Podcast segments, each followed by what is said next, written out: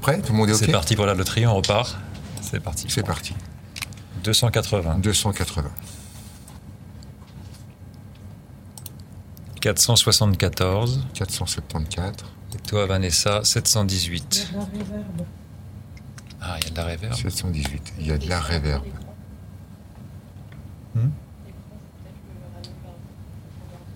C'est quoi C'est le son, non? Réverb C'est quoi mon chiffre? Pardon. 718. Ça, c'est 718. Et alors, le son, on peut arranger ça ou quoi? Ok, sinon, c'est reparti comme ça. Bah écoute. euh, Ça va, ça mais en fait, c'est- parce que les réponses sont profondes, alors il y a de l'écho. Non, c'est bon. Cool. De toute façon, il écoute. euh, Ou c'est une personne qui est toute seule dans sa tête, alors ça résonne. Allez, c'est parti. 280, c'est Angela. Merci Angela de, ta question qui dit Sur le plan professionnel, pourquoi mon projet n'aboutit pas? Que dois-je comprendre? Angela. Angela. Euh, alors, euh, le projet professionnel euh, n'aboutit pas parce que la vraie question, donc si on la reformule correctement, c'est pourquoi je ne désire pas que mon projet professionnel aboutisse. Euh, c'est parce que euh, ce projet professionnel n'est pas réellement un projet professionnel, mais une, une tentative de me définir. C'est-à-dire, euh, je souhaite, je souhaite que mon projet professionnel montre qui je suis. Et c'est là que ça se met à coincer, à mon avis, Angela. Si tu veux, c'est comme si tu as un, boulot alimentaire euh, que vous qualifiez, je parle pour le groupe d'alimentaire parce qu'il ne correspond pas aux hautes valeurs spirituelles de l'être incroyablement abouti que vous êtes. Et donc, vous décidez de mettre fin à ce calvaire, puisqu'il faut le rendre calvaire pour pouvoir le quitter, pour euh, une, euh, un autre boulot qui fait appel à, vos, à votre conscience, vos notions de partage et de profondeur et d'humanité. Et du coup, en fait, dans cette translation, il y a une espèce de truc qui dit je vais faire un métier qui me ressemble, alors que euh, la notion sous-jacente, si vous voulez, c'est euh, je veux faire un métier qui montre l'image que je voudrais que les gens aient de moi. Donc en fait, je suis en train de produire, si vous voulez, une espèce de euh, de conversion qui est destinée à faire comprendre au monde entier à quel point je suis merveilleux. Et finalement, ça n'est pas un projet en dessous. C'est pas un projet euh, professionnel. Il n'y a pas une réalité de euh, tiens, j'ai une réelle envie de faire ceci ou cela, mais j'ai une envie de me définir. Alors ce que je dis, Angela, ça, pique. Hein. C'est-à-dire que normalement, ta structure, elle doit faire mais, mais n'importe quoi, mais ça n'a rien à voir. Mais c'est quand même ce que je ressens. hein. Je te conseille de ne pas euh, renoncer à ce que tu penses pour ce que je pense, ni l'inverse, mais peut-être de voir s'il n'y a pas dans ce que je dis quelque chose qui pourrait sonner juste c'est-à-dire comme une tentative plus ou moins consciente de montrer à quel point tu es un être d'amour et de, de sincérité. Et comment par euh, le, le, le, le, on va, on va le régler le problème de son. Attends Angela, il y a un problème de son. Qui disent. Parle. Mais je parle. Mais Parle. je fais que ça à parler. Parle plus. Mais je parle. Alors ça va le son? Chez nous, ça va, mais. Écoute, chez nous ça va, et puis hein, ben voilà. Pas de problème de son, c'est bon. Ok, Pas de problème de son. ok, merci à vous pour le feedback. Donc, Angela, si tu es là, si tu nous écoutes, ça pique un peu ce que je dis, mais c'est pas en fait en bossant sur l'aspect professionnel du truc que ça va se débloquer parce que l'énergie sous-jacente n'est pas là. Elle est en fait sur le peu de valeur que tu te t'octroies et comment tu cherches à euh, obtenir de la valeur par ce que tu fais plutôt que par ce que tu es. Et du coup, il y a une espèce de décalage de sujet. Je pense que le vrai truc, c'est que tu es en train d'essayer de montrer au monde que tu, euh, que tu es plus que ce qu'on pense par ton projet. Et du coup, ce projet, en fait, son, son seul but, c'est de montrer à quel point on s'est trompé sur toi et à quel point tu es en fait une femme plus formidable que ce qu'on avait imaginé. Et à mon avis, c'est à ce moment-là que ça coince. Donc l'idée, ça n'est pas de renoncer au projet, parce qu'il me paraît en plus super cool ton projet. Ça résonne, c'est cool. Par contre, là où ça coince, c'est qu'il y a ton identité au milieu, du genre, si je réussis, je suis une merde, et si euh, non, si je si je rate, je suis une merde, et si je réussis, je suis une déesse. Il y a trop d'enjeux identitaires, c'est-à-dire liés à qui tu es dans ce que tu fais. Laisse-toi la liberté de produire les choses et détache-toi tranquillement de ce que tu fais. Tu n'es pas ton boulot. Tu es Angela. Ça soulève une question chez toi, Arnaud, ce que je dis? Non, non, non, ça a failli, mais non, finalement non. Merci Angela. La question suivante, euh, c'est Wiza. Elle- Angela, elle est en train de, de dire mais non, c'est pas ça le sujet. Et euh, son énergie, elle dit mais non, c'est pas ça le sujet. Et euh, moi, en fait, c'est par ce biais-là que j'ai envie de le regarder. Et parfois, tu sais, tu bouges quelque chose dans la peur de passer pour, et tu obtiens un cadeau qui arrive de l'autre côté. Et c'est pas forcément en bourrant sur l'axe sur lequel tu t'es mis à travailler que tu vas obtenir résolution. Mais je ressens ton, ton, ton sentiment que mais non, on dit pas ce qu'il faut. Je le ressens. Mais c'est vraiment ce que je vois. Elle s'appelle Émilie? Pardon? Elle s'appelle Émilie? Non, elle s'appelait Angela. Ok, pardon. Pardon. Wiza, donc euh, j'ai la sensation d'être au bord d'être. Que faire pour ne plus être au bord? Au bordel Au bord d'être. Non, mais au bordel même. Alors Wiza, je, je ne sais pas si c'est un homme ou une femme. Mais toi, tu es clairvoyant, tu vas savoir. Ouais, c'est une femme. Comment t'appelles Comment tu l'appelles? Wiza, Wiza. ouais, O-U-I-Z-A. Ok. Ok, alors le bord d'être, est-ce que ça résonne? Oui, ça sonne juste. Euh, Ça veut dire quoi au bord d'être? Bah, au bord d'être, en fait, comme je le ressens euh, dans son truc, c'est euh, euh, un double sentiment. Le sentiment d'être toujours à deux doigts que la merveille se produise sans jamais qu'elle se produise. Tu sais, cette espèce d'événement déclic, le truc qu'on attend en se disant je suis à deux doigts, mais ça se produit pas.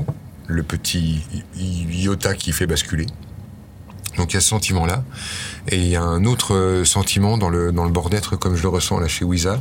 Ça n'est pas cette part de je suis presque arrivé à, je, vais presque obtenir résolution, mais euh, je me sens hélas toujours comme à distance de la vie. Comme si en fait euh, elle regardait toujours la vie avec un espèce de détachement qui fait qu'elle est toujours finalement au second degré. Et moi j'ai plutôt envie de, m'adresser à toi sur ce, ce plan-là, Wiza. C'est-à-dire que lorsque on se sert de son intelligence et de sa lucidité pour euh, devenir critique envers la vie, on peut parfois aller jusqu'à être tellement lucide qu'on en devient un tout petit peu cynique, comme si en fait ton intelligence, au lieu d'être mise au service de ta joie, elle était mise au service de ton sens critique, et que ce sens critique faisait que, démasquant la supercherie permanente qu'est la vie, puisque finalement on est dans une vaste mascarade, on est dans une grande rigolade hyper sérieuse et douloureuse, démasquant cette réalité, tu n'arrives plus à jouer au premier degré. Finalement, vous pouvez le ressentir quand vous êtes euh, bien branché spirituellement, que vous faites beaucoup de recherches, tu as compris un tas de trucs, et finalement, si tu veux, au bout d'un moment, tu démasques le truc du le, jeu de la tridimension et tu te mets à t'apercevoir en fait que quand on est dans notre vie super réelle on en fait on est en train de rêver et que tout ceci est un espèce de vaste pour pas dire fumisterie on va dire mascarade dans laquelle finalement on endosse des costumes on joue à des rôles on se joue au sérieux puis finalement on disparaît tout ceci retourne au néant enfin, tu vois il y a une espèce de sentiment à un moment donné il arrive qu'on fasse un décalage qu'on peut parfois appeler l'éveil hein. et ce décalage là une fois opéré on se dit ah ok en fait, je suis pas là, même la vie n'est pas là. Seules des choses se produisent sans moi. La vie découle d'elle-même. Et ce genre de sentiment, qui peut être vraiment lié à une, une activité spirituelle, crée un décalage qui fait qu'après, tu ne peux plus vivre ta vie au premier degré. Et t'arrives pas à y retourner tant que tu retournes pas dans la purée d'inconscience qui te permet de rejouer à courir après le succès, le pognon, le sexe, etc. Ben, tu te retrouves, comme qui dirait toujours assujetti à une sorte de second degré. Et t'arrives plus vraiment à vivre la vie. Parce que tu la vois venir. C'est ce qui t'est arrivé? Ouais, ça m'est, euh, À un moment, ça m'est arrivé, mais euh, j'avais la, la chance, si tu veux, d'avoir un orgueil tellement démesuré euh, que je me laissais toujours attraper par mon identité. Donc là où j'aurais voulu une véritable équanimité, une véritable sagesse me permettant de mettre ce recul tout le temps, moi, à chaque fois qu'on s'adressait à mon identité et à, à qui je suis, je me, tout de suite, je montais sur mes grands chevaux et je rentrais dans des batailles de oui, mais non, mais tu m'as dit, mais par contre, et nanana. Et du coup, je me laissais toujours raccrocher par ce bout-là. Ce qui fait que j'avais une porte pour retourner dans le premier degré, une porte pour y croire de nouveau. Et donc je le revivais intensément, puis après j'en ressortais en disant Ah, ça y est, t'es encore parti dedans. T'y as encore cru. Mais je plongeais. Et il est des gens, dont à mon avis Wiza est, qui a euh, tellement créé le décalage qu'elle n'arrive plus à jouer. Il y a un espèce de truc de Ok, allez-y, alors bon, euh, qu'est-ce qu'il faut faire? Être heureux. Ouais, si vous voulez. Alors, comment on fait? C'est quoi votre plan? Ah, faut un plan Q. Ah, de l'amour. Ah, d'accord. Vous appelez ça de l'amour, d'accord. Et après, c'est quoi le projet? Se réaliser. Mais putain, sans déconner, on, est sérieux là? On doit se réaliser C'est ça le projet? Bon, ok, alors, ok, je vais le jouer votre jeu. Voilà ce que je ressens dans cette énergie-là. C'est un espèce de truc de. Bon. Ok. Je crois en fait que ça, ça, ça se met à bouger lorsque, euh, lorsque tu intègres euh, vraiment qu'il n'y a tellement rien à faire, rien à être de spécial, que d'un seul coup, en fait, tu te retrouves vraiment face à une, page vierge, donc vierge de la possibilité d'échouer ou vierge de la possibilité de, réussi- de réussir. Et du coup, il n'y a plus qu'une autre question qui survient, c'est à quoi je joue ce matin? Et là, on entre dans un autre degré. Si tu veux, Wiza, à mon avis, tu devrais aller dans cette direction-là, te lever et dire bon, rien ne sert à rien, je suis ok. C'est ce qu'on voyait avec Goran tout à l'heure. Tu n'aboutiras pas, tu ne réussiras pas et tu n'échoueras, pas parce que c'est pas ça, en fait, l'idée de la vie. Par contre, si tu as vraiment capté ce truc-là et que tu l'as dans le sang, utilise ton intelligence le matin pour dire bon, qu'est-ce que je vais jouer à être aujourd'hui? Et c'est là, en fait, que ça peut repartir sur à quoi j'ai envie de jouer. Ce que je disais à Goran, c'est bah, tu joues à quoi? Bah, Tu retrousses tes manches et toi, tu joues à faire un poulailler, par exemple. Et toi, Wiza, à quoi vas-tu jouer? C'est vraiment ça la, question. À quoi as-tu envie de jouer? Mais joue Ça sert à rien, joue. Cadeau gratuit pour jouer, pour le plaisir de jouer. On a une matière, des gens, de la matière, du dur, du souple, de l'agréable, du désagréable. C'est une matière, c'est un sable, une pâte à modeler. Allez, on joue. Donc on va jouer avec les relations humaines, on va jouer avec euh, la vie, ce qui arrive, les occurrences. Et dans tout ça, c'est euh, c'est comme si on entrait dans des scénars de, films. Tous les matins, tu rentres dans un scénar. Et alors, c'est quoi qu'on propose aujourd'hui? Et toi, au sein de ce truc-là, tu vas jouer ta partition. Là, il y a un truc sympa. J'utilise la vie comme étant une matière qui, avec laquelle je vais jouer. Ok, alors à quoi on joue? De toute façon, ça sert à rien. T'aboutiras pas, t'échoueras pas, tu réussiras pas. Laisse tomber. Ça va se dérouler, c'est la vie. Pourtant, on dit souvent, euh, on entend souvent que hum, il faut faire les choses avec un but. Ouais. Moi, je, je, j'écoute pas les mêmes trucs que toi. non, euh, moi, je pense que le, créer un but, euh, c'est euh, créer euh, la possibilité de réussir, donc la possibilité d'échouer. Euh, je crois aussi que le but nous est une chimère. Et je crois en fait que c'est génial d'avoir des buts. C'est bon d'avoir des buts. Mais par contre, je n'y crois pas. J'explique. L'idée pour moi, en fait, c'est de dire, OK, tiens, je vais me fixer tel but. Mais en fait, je vise ce but, non pas pour aboutir, pas pour réussir, mais pour être quelqu'un qui joue à ça. C'est-à-dire, une fois de plus, pour être dans la possibilité de choisir le gars que j'ai envie d'être. Le gars que tu as envie d'être joue à quoi? Ben, Il joue à avoir ce but. Mais c'est pour réussir? Non, non. C'est parce que ça me donne un sens. Un sens à ta vie, un sens de direction. Un sens jeu. De jeu. Exactement comme un metteur en scène qui dit fais-moi-le comme ça, fais-moi-le comme ça. C'est un jeu. Donc tu fixes un but pour dire bah tiens, je vais jouer à ça. On parle d'un but généralement pour, euh, pour donner un sens à sa vie. C'est ça. Moi, je suis euh, contre cette idée-là. Je pense qu'à partir du moment où on est en train de chercher à donner un sens à sa vie, c'est qu'on est toujours en train de se cacher quelque chose qui est vrai pour nous, c'est que la vie n'a pas de sens. Dans le sens douloureux du terme. C'est-à-dire qu'on cherche à donner du sens à l'injustice. On cherche à donner du sens à la grande loterie de la vie qui fait qu'il y en a sur qui ça tombe bien et d'autres sur qui ça tombe mal. On donne du sens à la vie quand on la croit tellement dénuée de sens. Tu comprends? Ouais. et finalement, en fait, quand on cherche à donner du sens à la vie, qu'est-ce qu'il y a en creux en dessous? Je ne crée pas la réalité. C'est-à-dire, ça va encore me tomber sur la gueule. Toujours, on est assujetti à. Alors que lorsque j'arrête de donner du sens, parce que je sais que ça n'en a pas, c'est en haut, c'est en bas, c'est agréable, c'est désagréable, c'est hostile et c'est merveilleux et c'est la vie. J'ai pas besoin de lui donner de sens. J'ai pas besoin de la comprendre.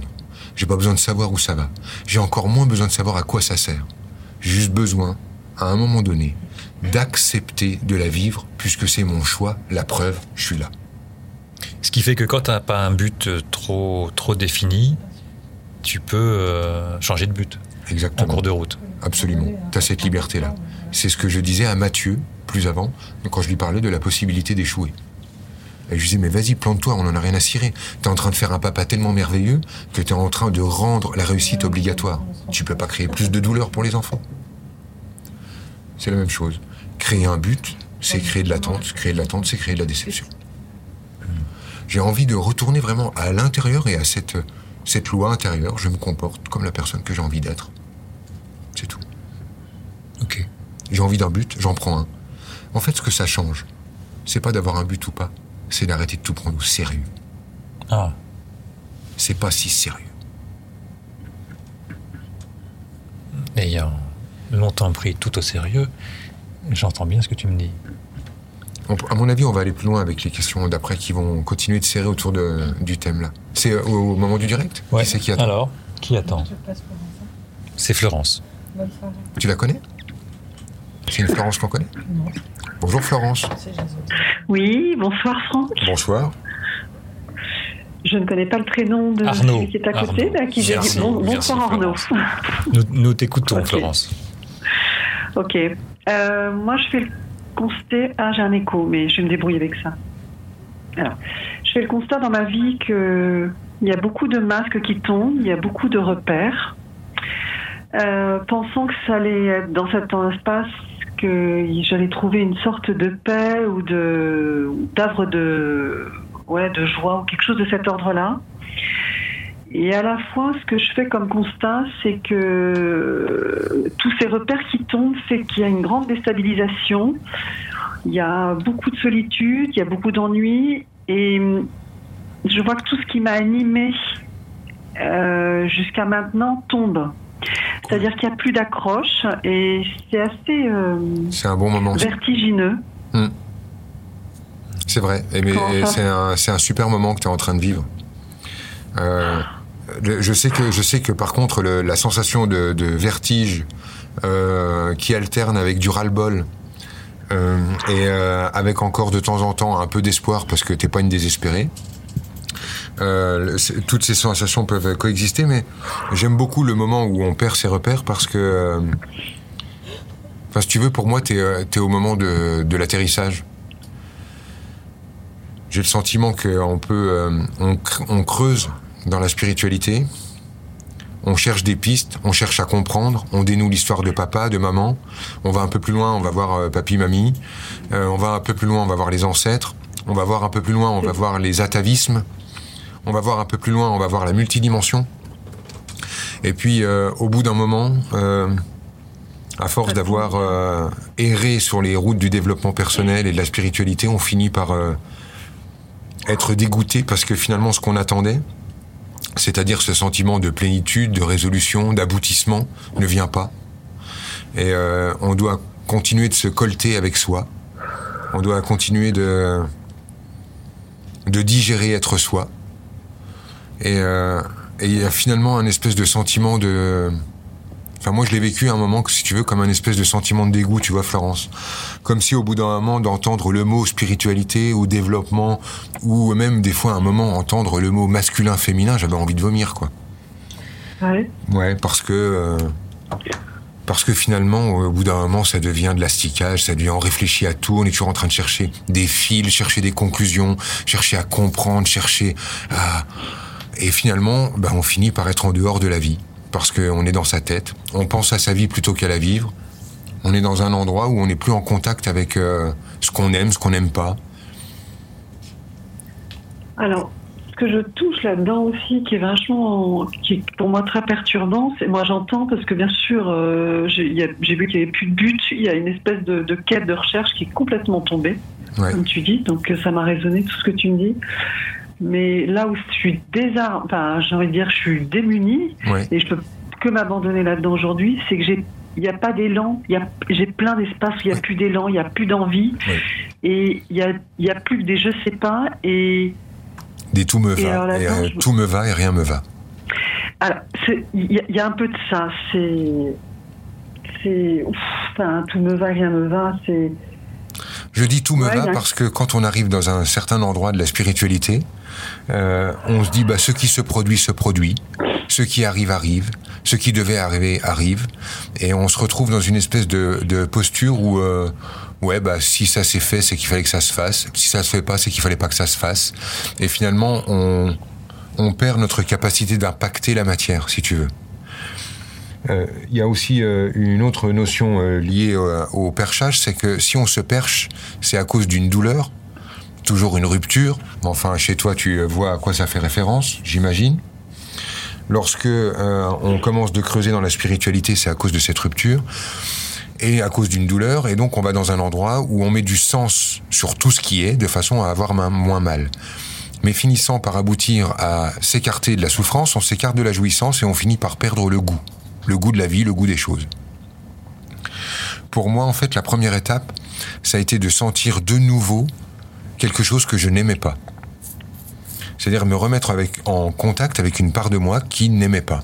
En gros, j'étais dans un stage un jour, Florence, et il y a une nana qui se pointe et qui me dit euh, Ouais, mais je sais pas, mais je crois qu'il y a un truc entre nous, c'est peut-être une histoire multidimensionnelle, parce que tu vois, je veux dire, je sens comme une énergie que je pense que tu ne m'aimes pas, parce qu'il y a un problème, parce que je crois que peut-être je fais référence à quelqu'un que. Enfin bon, elle m'a saoulé en deux secondes, et moi j'étais perché, collé au plafond, et, donc dans cette posture, je dis non, bah écoute, euh, non, chez moi ça. Chez moi, ça me fait rien. euh, non, tu m'évoques rien. J'étais en, même temps un peu dédaigneux. Je dis non, non, non, tu, tu me fais rien, tu m'évoques rien. En gros, t'es pas assez importante pour me faire du mal ou du bien. Et j'étais dans cette posture un peu équanime où je croyais que dès que je ressentais pas, c'est que j'étais sage. Et puis euh, la nana s'en va un peu désappointée par euh, ma non-réaction. Et puis, je sais pas comment ça s'est passé, mais c'est peut-être le déclic qui fera quelque chose chez toi, Flo.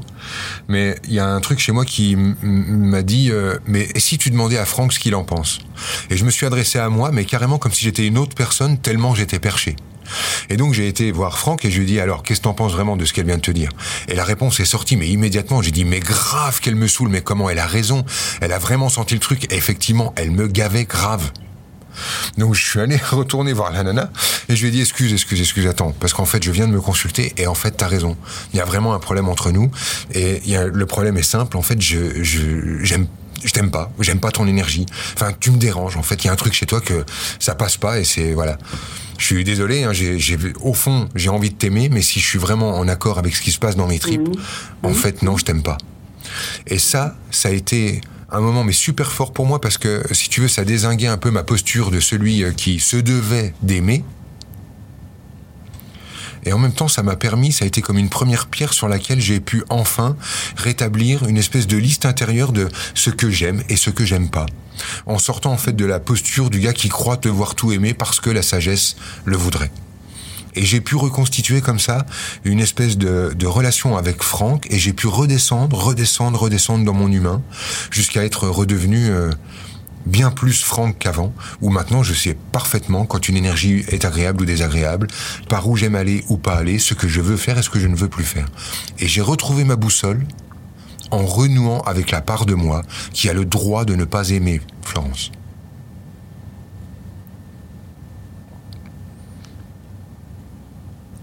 J'entends. J'entends, ça résonne bien. Il y a de, l'émotion avec ça. Ouais, tu sais pourquoi il y a de l'émotion C'est parce que t'as passé un temps de dingue à faire un effort pour arrêter d'être en colère. Et euh, c'est c'est ça, moi, que je suis en train de ressentir comme émotion dans ton système. Et euh, quand tu as fait un travail comme tu as fait pour arrêter de te sentir en colère, pour euh, retrouver la paix, pour ne plus en vouloir au monde entier, et d'un seul coup, il y a un gars au téléphone qui dit vas-y, renoue avec la part de toi qui déteste, il y a un truc qui dit ah, ah bon, mais j'en sortais juste. tu vois? Et je comprends en fait ce que ça peut générer, mais je te parle pas en fait de la rancune, la rancœur ou la colère de des surprises de la vie, mais bel et bien en fait de renouer avec cette boussole intérieure. Florence n'est pas euh, une bulle d'amour qui aime tout. Florence est un être humain qui a des limites. Il y a des trucs qu'elle aime et des trucs qu'elle n'aime pas. Et ça, c'est ton droit le plus légitime. Tu reprends, tu recommences avec les couleurs. Aujourd'hui, j'aime pas le jaune. Po- Point barre. Tu vois, tu renoues avec ce truc-là et euh, n'aie pas peur, tu vas pas rebasculer dans la colère dont tu avais besoin. À l'époque où tu étais dans la colère, tu en avais besoin, Florence. Il y a des gens chez qui je dirais fallait peut-être un peu te calmer, mais là je peux te dire qu'elle a été un moteur pour toi et euh, c'est pas ça qui va revenir. N'aie pas peur de renouer avec ça. Ça va, Florence? Ouais, ça va, oui, oui, ça, ça pleure, c'est pas, c'est pas le problème. Alors tu vois, ça pleure pas. Je pleure. Ouais, Tu vois la nuance? Oui. Voilà. Quand on dit ça pleure, c'est comme si tu n'étais pas encore dans ton corps. Quand tu diras je pleure, tu seras redevenu Florence et tu verras que la jouissance, le plaisir, les choix reviendront là. Après, il y a, y, a, il y a une grande peur de. J'entends ce que tu m'as dit. Et il peut y avoir une peur de, je sais pas, de seul, de solitude. Je sais pas, justement, dans cette partie de. C'est pas une peur de solitude, c'est que tu es seul à l'endroit où tu t'es mis. Renoue avec la part de toi qui a la capacité de dire non, de dire merde. je- ouais, mais j'ai commencé ça. hein. Oui, alors il y a une réaction du mental. Quand on est en train de bouger de l'énergie, c'est de dire je le fais de plus en plus ou je le fais de moins en moins. Je t'explique le truc. Si tu es euh, végétarienne et que tu dis à quelqu'un je suis végétarienne, je sais pas si t'as remarqué, mais il te répond invariablement ah bah moi je mange de moins en moins de viande. Chose dont on se fout et qui ne fait pas de lui un végétarien. Manger peu de viande, c'est toujours manger de la viande. Mais cette personne, si elle fait ça, c'est parce qu'inconsciemment, elle pense qu'être végétarien est mieux que d'être euh, euh, carnivore, et elle cherche à rentrer dans ton camp en te disant ah oui oui mais moi aussi je le fais de moins en moins. La réaction qui sort lorsque je te dis réapprends à dire merde et que tu dis ah oui oui non mais ça j'ai déjà commencé à le faire, c'est une réaction de fuite du mental. Et je ne te dis pas euh, fais-toi respecter, pose tes limites ou ce genre de conneries ésotériques. Je te dis renoue avec la capacité qu'a Florence de parfois être brutale en disant merde, j'aime pas ça, ça me fait chier. Pas en disant ah, je crois que je dois respecter mes limites, alors si tu veux, ce serait bien que dans un accord euh, entre nous et dans un dialogue euh, non violent et verbal, nous puissions trouver un accord poète-poète. Ok, comment on peut, comment on peut, Franck, quand tu vois, quand tu me dis ça, c'est comment on peut être dans cette, euh, dans, ce- dans, ce, dans cet aspect si direct et à la fois euh, pas brutal, quoi. Et tout simplement parce que tu ne peux pas blesser des gens, parce que tu ne peux pas créer pour eux. Je passe mon temps à parler à des gens et je pars toujours avec le même engagement. Et il y en a qui se sentent blessés et d'autres qui se sentent pas blessés. Et ça n'est pas de mon fait. Si quelqu'un a choisi d'être blessé parce que ça nourrit son business, il sera baisé, baisé, blessé, quoi que tu dises. Tu comprends l'idée? Alors, moi, l'idée, si tu veux, je la comprends, mais ça reste encore très intellectuel parce que je vois bien que je crois encore à. à- bien sûr, je l'entends. Finalement, la peur de blesser, la peur de blesser aboutit à blesser les gens. J'ai une anecdote à ce propos. Un jour, j'étais avec euh, mon ami euh, Jérémy Demet et je vous propose d'aller voir Jérémy Demet euh, sur Internet pour vous, si vous avez envie de bien vous marrer cinq minutes. Il est humoriste au Canada. On est au restaurant avec euh, ma femme, sa femme. On est tous les quatre à table. Il y a un gars qui se pointe, qui fait 1m80, un bon 120 kilos, une masse, et il arrive à la table pour prendre la commande. Tu vois le genre de lascar, tu arrives à voir la scène, tu vois le monstre, et il nous dit Ça y est, vous avez choisi Et là, tout le monde éclate de rire à la table. Alors évidemment, on éclate de rire en entendant son, le son de sa voix. Le premier réflexe qui sort au moment-là, c'est la peur de blesser. Tu vois, Florence, t'imagines la scène. Ouais.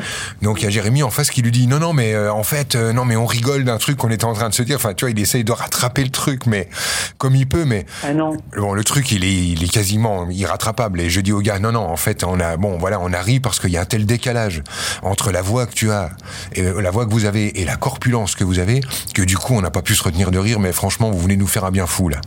Et le gars, si tu veux, qu'on, sorte de la fameuse correction, hein, parce qu'il faut être correct là-bas, de la fameuse correction et qu'on se permette de dire ce qu'on avait réellement ressenti, même en transgressant notre peur de le blesser, a abouti à ne pas le blesser. Mais si on lui avait chanté notre chanson pour pas le blesser en lui disant non non mais on rigole pour autre chose, bah il serait reparti en disant une fois de plus ouais c'est ça prenez-moi pour un con je sais de quoi vous riez. Et la peur de blesser aboutit toujours à blesser. Ça va Florence Ouais, ça va. Voilà, va falloir renouer un peu avec la part de toi qui est pas si douce que ça, et tu n'es pas en sucre, et tu n'es pas une guimauve, et euh, voilà, et quand, quand, quand c'est comme ça, c'est comme ça. Il s'agit pas de balancer ces quatre vérités aux gens, mais de dire ce qu'on ressent avec honnêteté, en se branchant sur Florence et pas Florence spirituelle. Ok? Ouais, merci. Merde. Merci Florence. Merci Florence. Merci à vous. Merci à toute l'équipe. Merci. Merci. Euh, dans une vague, euh, il y a 18 mois, tu avais dit euh, euh, dire, ces quatre, dire ces quatre vérités aux gens, c'est brutal, Oui. c'est dégueulasse. Oui. Oui, je pense que ça se fait pas. Dire ces quatre vérités aux gens, c'est c'est de l'agression. C'est qu'on déguise toujours en plus pour c'est pour ton bien. Si c'est pas moi qui te le dis, qui c'est qui va te le dire? Et c'est- on fait pas ça. On dit pas nos, les quatre vérités aux gens. Euh, on exprime ce qu'on ressent et ça n'a rien à voir. Quand on exprime ce qu'on ressent, ça ne peut pas être euh, vécu comme de l'agression parce qu'on est en train de parler de soi. Quand on dit ces quatre vérités aux gens, on n'est pas en train de parler de soi, mais on est en train de parler de l'autre, et c'est toute la nuance. Et la nuance est énorme. Dire ce que je ressens, l'autre le sait que je suis en train de vraiment de parler de mes tripes.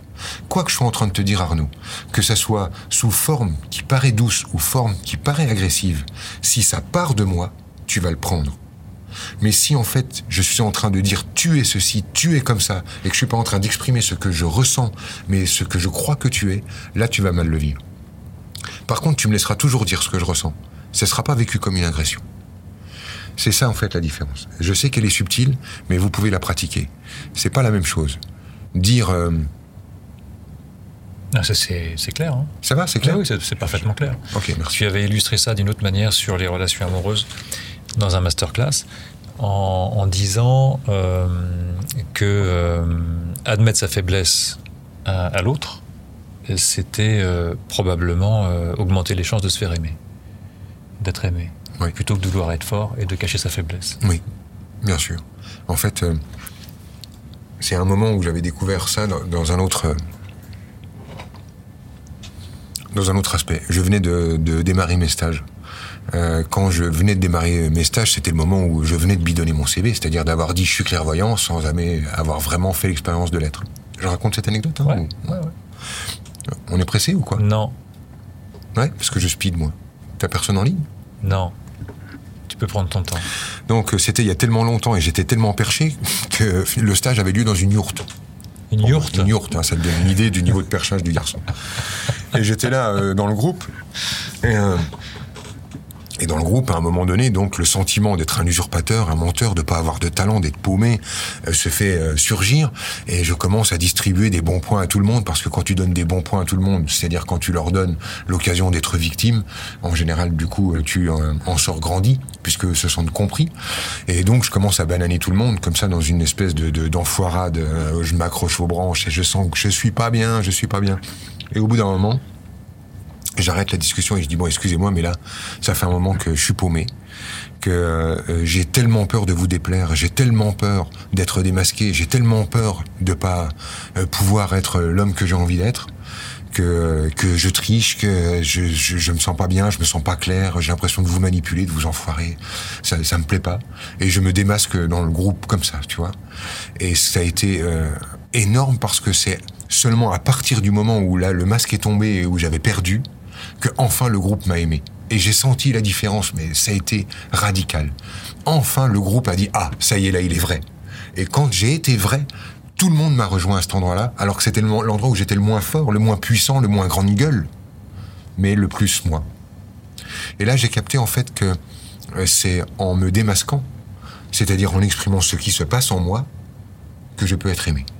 Et tant que je produis ce que je crois qu'on attend de moi, c'est ce que je disais à Flo il y a un instant avec euh, Ouais. la peur de blesser.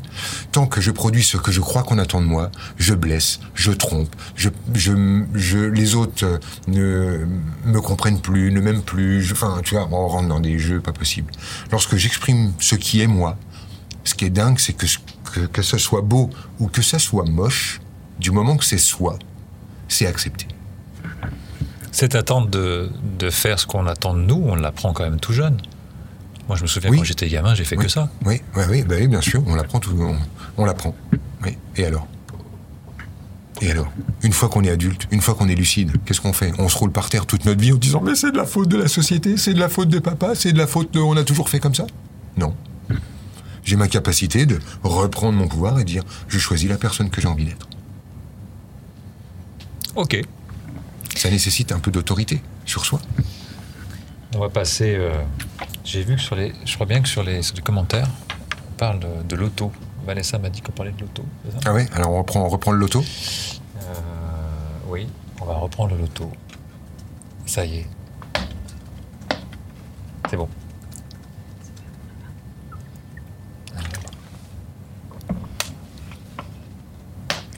Je crois bien qu'on n'a plus de batterie euh, sur, euh, sur la petite caméra qui, qui nous fait filmer le loto. Non, c'est pas ça. Oh, quelle peine. Raconte-nous une histoire, Franck. Non, bah je clique le truc puis je le dis. Bah non. Bah. Bah allez, fais ça. non Fais ça. On verra pour, euh, pour la prochaine fois. Ouais, c'est ça. Donc, on Donc, alors je clique et j'obtiens absolument rien. Et je reclique 710. Deuxième, 517. Troisième, 83. Merci, Donc 710. toi, t'appelles 83. 710, on est. euh, 710, on est à dimanche, je pense. Oh oui, 710. dimanche à 9h39. On Faut est une avec, pile alors pour la GoPro ou quoi? Ouais. Euh, on est avec Christine. Christine. Il n'y a pas un raccord USB qui se branche sur ta bécane Si, si, mais c'est ça, ça, ça- ça- c'est pas aussi simple. Euh, comment faire sauter les barrières des croyances reçues sur le fait de l'existence du mal-être et ses bénéfices cachés Donc je recommence. Comment faire sauter les barrières des croyances reçues sur le fait de l'existence du mal-être et ses bénéfices cachés? On parle de Christine. Waouh. Waouh. Là, il y a un dossier. Là. On aura le temps de recharger la GoPro comme ça. Là, avec des questions comme ça, euh, on- écoutez, on, fait, on se retrouve à 4 heures du matin après avoir répondu à la question de Christine. Christine. Donc, euh, sur la question de quoi De faire sauter les croyances à propos de l'existence du mal-être. Non, mais ça existe le mal-être. hein Christine, c'est pas une croyance. euh, Ça répond pas. ça existe. Ah oui, alors après, on téléphone aux gens à 11h du soir, c'est OK pour eux J'étais en train de me dire, je me dis, j'appelle quand même les gens en dehors du soir. Ah bah, c'est bah, c'est le jeu, Euh, Christine, le, mal-être euh, existe. 117. Euh, c'est pas ça la question. C'est quoi la fin de sa question? Comment faire sauter les barrières des croyances reçues sur le fait de l'existence du mal-être et ses bénéfices cachés? Bah, C'est les deux faces de la même pièce Il y a des bénéfices cachés, des, bénéfices cachés, et donc ce que tu appelles le mal-être, c'est peut-être euh, du bien-être. Et euh, l'idée n'est pas de faire sauter euh, les croyances. Si tu veux, en fait, Christine, derrière l'idée de faire sauter les croyances, sans déconner, il y a de la violence contre soi. Faire sauter les barrières, faire sauter les croyances, en fait, on est dans un système où l'idée c'est de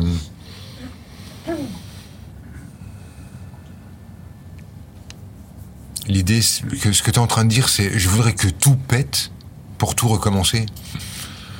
Euh, moi, je peux pas jouer euh, avec toi à ce, à ce, à ce genre de truc.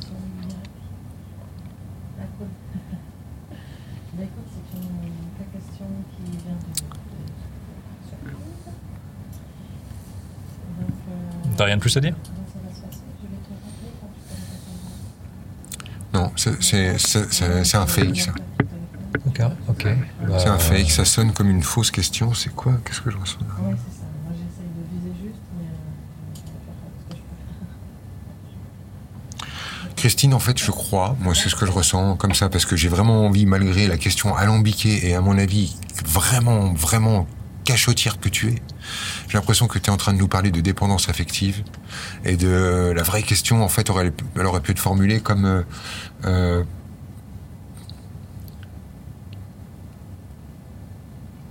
pourquoi je ne peux pas m'empêcher d'aimer des hommes qui me font du mal? On est plutôt sur un truc comme ça.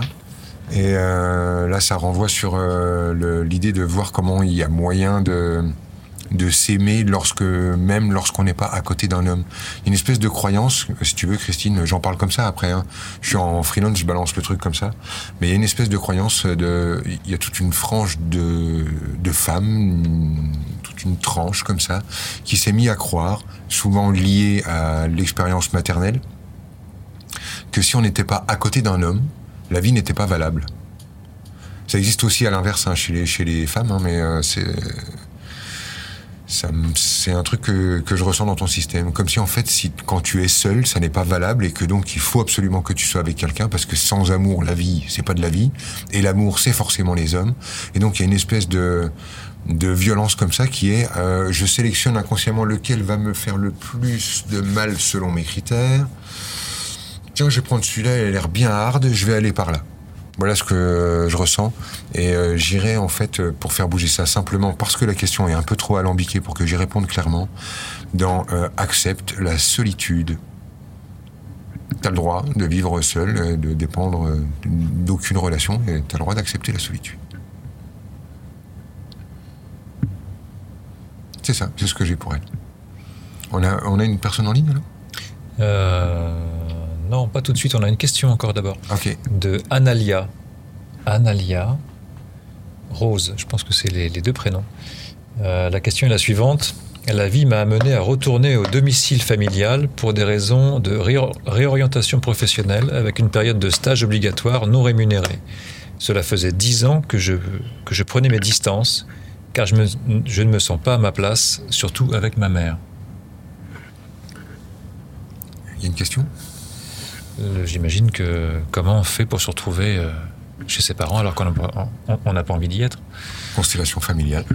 C'est-à-dire qu'elle a trouvé un moyen de se retrouver à nouveau euh, dans la peau de d'elle-même dix ans auparavant, afin de régler un truc qu'à l'époque elle avait fui, et que là elle aurait à nouveau envie de, fuir.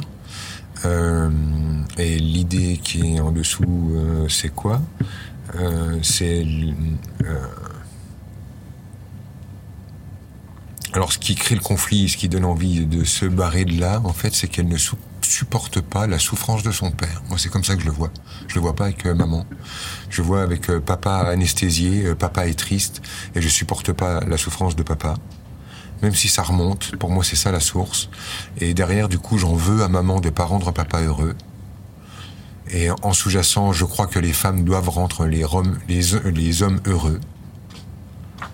Et euh, c'est euh, une croyance euh, qui... Et c'est une... C'est une croyance qui crée de la douleur dans son système. Elle croit qu'elle doit rendre les gens heureux. Et, et c'est ça qui va pas. Mais elle dit en même temps qu'elle se sent pas à sa place.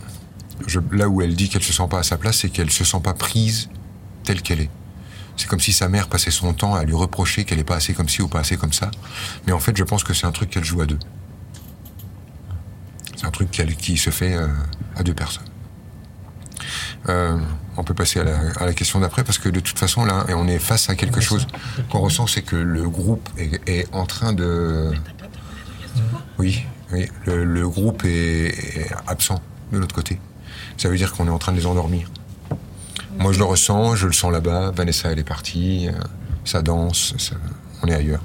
Euh, tu, tu veux pas leur mettre, tu voulais pas leur proposer un autre extrait Ouais. Bah, il est prêt, Christophe. Alors, euh, Ah oui, il est en Ah ligne. bah, allons-y avec Christophe. Bah, écoute, je te, je mets, je te mets en direct. Bonne soirée. hein. Bonjour Christophe, Oui, salut Arnaud. Salut, Salut, Christophe. salut Franck. bienvenue. Ah, je vais éteindre. euh, Ouais, vas-y, mets-nous le feu là, parce que je te jure, le studio s'est endormi avec la, la question de, de- de Florence. Faut Désolé, se réveille Flo, un peu. hein, Bon, ça- on l'a plongé là. Bon, ben, merci Franck. Je t'ai vu à la vague de Toulouse euh, il n'y a pas très longtemps. J'y étais pas, c'est- j'avais envoyé mon frangin. c'était pas toi, c'était un sosie, ouais. un clone. Voir un clown, parce que tu fais ton one-man show quand Mais même. merde, ça y est, je suis grillé. Je t'ai percé à jour. Donc, je me souviens pas tout à fait en fait de la question que j'ai écrite.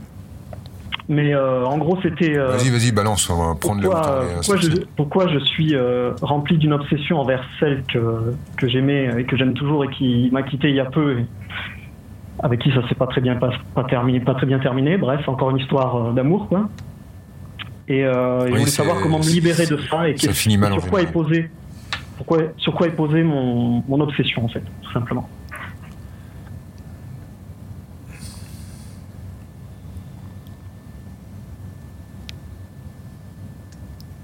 Bah, le- tu- la question est, est bizarrement formulée. Ton obsession, évidemment, elle est posée sur le désir euh, de, de rattraper le coup. Oui.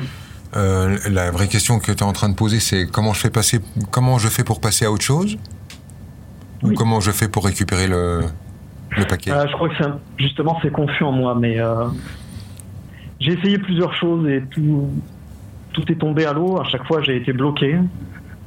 Alors que c'est une personne qui se dit spirituelle et qui se croit illuminée et qui croit tout savoir, mais j'ai toujours de l'amour et je souhaite euh, renouer avec elle, quoi. Yes. Mais je suis, je suis pris euh, dans un une sorte de dépendance en fait, une drogue, Ouais. quoi. Ouais, ouais. On disait, enfin, franchement, je- j'essayais de rendre le truc un peu plus spécial, mais ça a l'air euh, atrocement euh, normal ce que tu es en train de vivre, hein, Christophe. Oui, c'est banal. Euh, c'est banal, ça renvoie sur euh, le- le- la, la douleur de ne pas être. euh, de ne pas être l'unique. Ouais. Ouais, ça renvoie là-dessus. Ah oui, c'est ça. En fait, c'est pas l'histoire de choisi ou machin, c'est une histoire d'unique. T'es fils unique, toi? Non, je- non, j'ai un, frère, une sœur. Et elle, elle est fille unique? Non, non plus. On dirait que chez tous les deux, euh, il y a un truc euh, pas digéré d'être dégoûté de devoir partager papa et maman avec d'autres, euh, d'être dégoûté de pas être unique. Elle, comme tu le décris, elle a tendance apparemment, et selon tes dires, à chercher à être unique en dominant le monde par la spiritualité. Tu vois, tentative de, de, de, passer au-dessus, tentative d'être le meilleur que les autres, ou ce genre de truc. Et à mon avis, t'as le même, t'as le même sujet en miroir, Christophe. Ouais. Elle a suivi ton stage. Elle a un de tes stages, un de tes. Il y a un moment, un atelier, stage, et tu, tu lui as vidé les choses et elle, avait, elle était restée un peu coincée, bloquée. C'est quelqu'un qui est, qui est bloqué, et donc elle m'a bloqué plusieurs Si- fois. Si ça te va, ce qui serait cool, c'est qu'on parle pas d'elle? Oui, pardon, excuse-moi. Non, non, c'est euh, c'est surtout c'est à elle qu'il faut dire pardon, mais euh, je préfère Oui. qu'on qu'on parle pas d'elle parce que euh, elle n'est ni le problème ni la solution. Là, en fait, c'est Christophe qui est en train de parler et qui est en train de se parler à lui-même. Ce que Christophe n'a pas vu en fait dans tout ça, c'est que en miroir avec son ex-copine, euh, il a un désir d'être unique, euh, mal placé, et euh, qui fait qu'aujourd'hui il ne peut pas digérer de ne pas avoir été choisi, digérer de ne pas être l'élu, puisque être l'unique, être l'élu, tu vois, je pense que tu, tu commences de saisir là où on va. Mhm. Euh, L'idée euh, sous-jacente, c'est euh, d'être celui qui sort ses marrons du feu dans la fratrie. C'est comme si tu avais un frangin qui faisait un tas de pognon et qui réussissait impeccablement, une frangine qui a un mariage et euh, qui est enceinte du deuxième et qui donc réussit selon d'autres critères impeccablement, et que toi donc il te reste pour réussir qu'une seule voie, celle du curé, c'est-à-dire euh, de devenir illuminé, éveillé, incroyablement sage et profond. Ouais. Ça te parle? Oui, oui, euh, bah, j'ai été, je suis même passé en religion. Et je m'y suis, cru, aussi là-dedans. Ouais, je crois. Et euh, ce que tu es en train de vivre, si tu veux, c'est euh, ce que j'aimerais te faire comprendre là-dedans, c'est comment euh, il y a il y a chez toi le truc en fait de merde. mon frangin a bouché la voie de la réussite sociale par euh, l'entreprise. Ma frangine a bouché la voie de la réussite sociale par la famille. Euh, moi, il me reste plus que la réussite euh, sociale par sauver le monde. tu vois le truc? Oui, oui, j'ai eu de ça. Ouais. et, et si tu veux, je crois que c'est pas du tout lié à, à ton ex-copine. Il, il se passerait la même chose avec une autre actuellement. L'idée, c'est de voir comment toi, tu vas accepter de renoncer à trouver une voie spéciale pour toi aussi, comme qui dirait, faire ton trou dans la fratrie. Renonce à ta place dans la fratrie, Christophe. Renonce à, ta, à faire ton trou. Renonce à jouer des coudes. Ne joue pas avec ton frangin ou ta frangine à celui qui pisse le plus loin. Renonce à cet amour de papa et maman que tu n'obtiendras plus. Vous êtes tous maintenant grands. Oui. Il y a une autre voie. Et c'est la voie de alors Christophe, quand t'as fini de faire le curé, quand t'as fini de faire le saint, qu'est-ce qui te branche? Qu'est-ce que t'as vraiment envie de faire? Si t'acceptes l'idée d'échouer aux yeux de la famille, qu'est-ce que t'as réellement envie de faire? Et c'est là que ça redescend dans tes chaussures à toi. Hmm, c'est sûr. Bah, pourtant, j'ai tout abandonné, tu vois. J'ai abandonné tout ce que je faisais avant, mais. euh, Non, c'est pas pourtant, j'ai tout tu- abandonné. C'est j'ai tout abandonné parce que c'est ça la voie du saint. Ouais. Et oui, c'était à nouveau une démonstration de dénuement, démonstration de décroissance, démonstration de non-désir, démonstration de non-besoin, destinée à prouver à quel point tu étais parvenu à un état particulier. Démonstration. Ouais. Tu vois le truc? Alors que euh, peut-être que finalement t'es foutu comme ton frangin, que tu pourrais partir dans la même direction que lui, et puis tu, tu apercevrais peut-être sur la route te dire ah bah non finalement tiens ma couleur elle est juste à côté elle est là. Hmm. Tu vois le truc? Ouais. mais finalement, euh, ta gonzesse, elle te servait simplement à être le porte-étendard de ta croissance. Elle était euh, ton moyen aussi de montrer à quel point tu étais incroyable, parce qu'elle est jolie et parce que en plus, euh, elle est tellement avancée. Oui, il y avait ça, ça me stimulait cette maturité. Bah oui, tu m'étonnes. Et puis qu'elle était jolie aussi. Ça, ça, ça t'as, des boules. hein. ça joue, ça Ah joue. oui, oui, ah bah ça en fout toujours un peu plein la gueule à tout le monde, tu vois. C'est normal, hein, tout le monde se tait. Hein, oui. bon, t'as vu, j'ai raté Mais ça, me- mais t'as vu qui je ramène Bien sûr, il y avait ça, mais euh, Ouais, ouais. Bah, je crois pas- que je l'ai perdu. J'ai l'impression de l'avoir perdu en fait. Ouais, c'est ça. Même l'amitié, j'ai peur de plus l'avoir l'amitié. J'ai eu peur. Mais laisse tomber, il n'y a pas ah bah c'est pas grave, on reste amis, arrêtez avec vos trucs de perché, t'as bien trop les boules pour que vous restiez amis. Arrête ton délire. Pas encore réglé, pas encore soigné. Bah non. Non, non, là, il y a, euh, tu dois accepter d'avoir perdu. Voilà, t'as perdu. T'as perdu ton joli trophée qui montrait à quel point Christophe était merveilleux. Oui. Je suis désolé. Bon, elle avait ses raisons, elle avait tout un tas de raisons. On va pas Ouais, non, puis en plus, super valable. C'est-à-dire que tu vois, j'aurais, Christophe, si tu veux, j'aurais pu la voir elle au téléphone et elle aurait déroulé son truc. Et de là où elle regarde, elle est parfaitement de bonne foi et sincère, ta nana. Complètement, tu vois. mais je, je, je sais. Donc euh, voilà, l'idée pour toi, c'est dire ok, j'ai paumé là sur ma course à, à dire ok, je serai, euh, je serai le bon curé de la famille. Oublie ça. Je pense que c'est une magnifique solution qui vient d'arriver. Sûrement. oui. C'est une magnifique solution. Sans déconner, c'est peut-être 15 ans de vie que tu es en train de t'économiser à faire le guignol qui a tout compris, euh, curé plus plus. Voilà, respire ton désarroi de perdre, euh, de perdre ça et euh, on renoue avec une piste un peu plus sympa, un peu plus banale, un peu plus tranquille.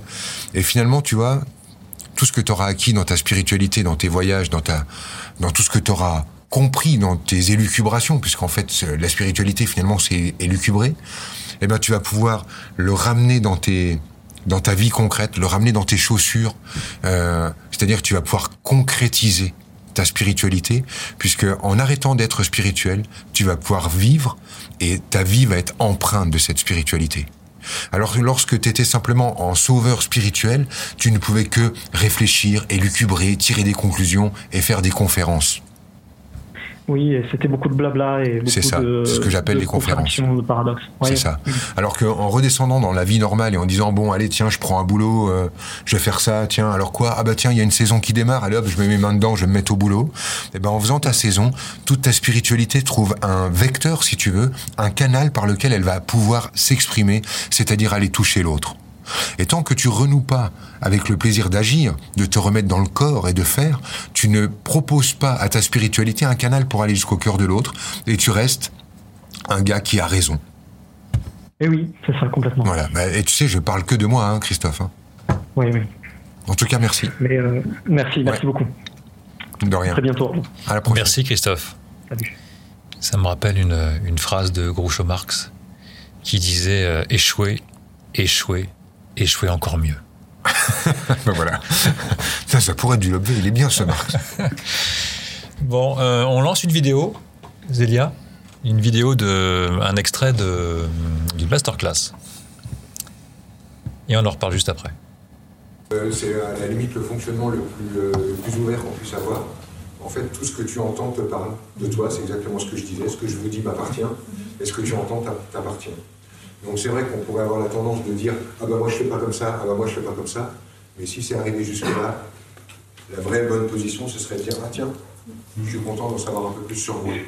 Mais notre passe-temps favori, c'est de croire qu'on est notre conscient. C'est-à-dire que si vous imaginez qu'on est une totalité, un cercle comme ça, il y a un morceau de ce cercle qui est le conscient, et nous on est persuadé qu'on n'est que ce petit triangle-là, le conscient. Et tout le reste, qui est donc non conscient, on fait un déni dessus, on dit non, c'est pas moi. D'où la rencontre avec les autres. Les autres me servent à rendre conscient chez moi ce qui était inconscient à l'instant. Moi, ça fait des années que je fais ce boulot. Et j'ai remarqué ça, c'est maintenant, c'est une évidence pour moi. Quand tu essaies de changer quelque chose, ça se plante là. Quand tu travailles sur quelque chose, ça se plante là. Quand tu essayes de transgresser quelque chose, ça se plante là. Ça vient de plus en plus lourd, c'est de plus en plus nourri, c'est de plus en plus important, et c'est de plus en plus impossible de s'en débarrasser.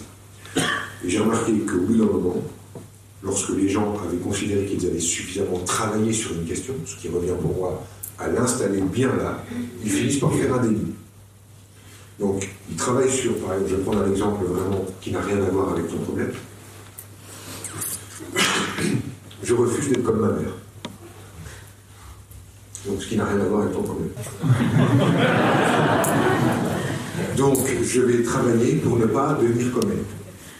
Je vais faire tout ce que je peux pour ne pas devenir comme elle. Je vais faire des stages pour ne pas devenir comme elle.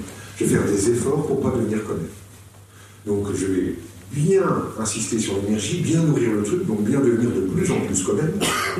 Et au bout d'un moment, je vais simplement basculer en déni. C'est-à-dire dire, ah, mais moi, de toute façon, je suis l'inverse de ma mère. Et là, je me dis, ça y est, je m'en suis sorti. En fait, tu t'en es pas sorti, tu es juste sur un déni. Mais tu es toujours assujetti au même fonctionnement. Bon, cette vidéo, donc, elle parle du, en- notamment du, du- du déni. Oui, alors oui, alors le, dé- Oui. oui, alors le déni, oui, alors le déni. Bon, je vais pas être comme ma mère, mais finalement, tout ce que je fais, c'est être comme ma mère. Oui, oui, bah en fait, on devient ce qu'on critique, euh, bizarrement. C'est tout ce que tu as à dire. Ouais, ouais, bah je, je sais pas à nouveau euh, si je suis explicite ou pas dans la vidéo. S'il y a des questions, je, je- je veux bien rebondir là-dessus. Ouais, il y en a. Ouais. Bon, je vais te poser une question. Merci. Qu'est-ce qui fait qu'en voulant ne pas être quelque chose, on devient ce quelque chose si je pose. Euh, parce qu'en fait, lorsque quelque chose, euh, lorsqu'on veut pas devenir quelque chose, c'est déjà un sujet pour nous. Ok, ça, cette histoire de sujet. Tu vois, c'est, euh, on est déjà occupé par la double pièce être et ne pas être cette chose. Donc ne pas être quelque chose et vouloir être euh, cette chose, euh, vouloir ou ne pas vouloir, c'est en fait les deux faces de la même pièce. Je ne veux pas être comme ma mère ou je veux être comme ma mère, en fait, aboutit exactement au même carrefour.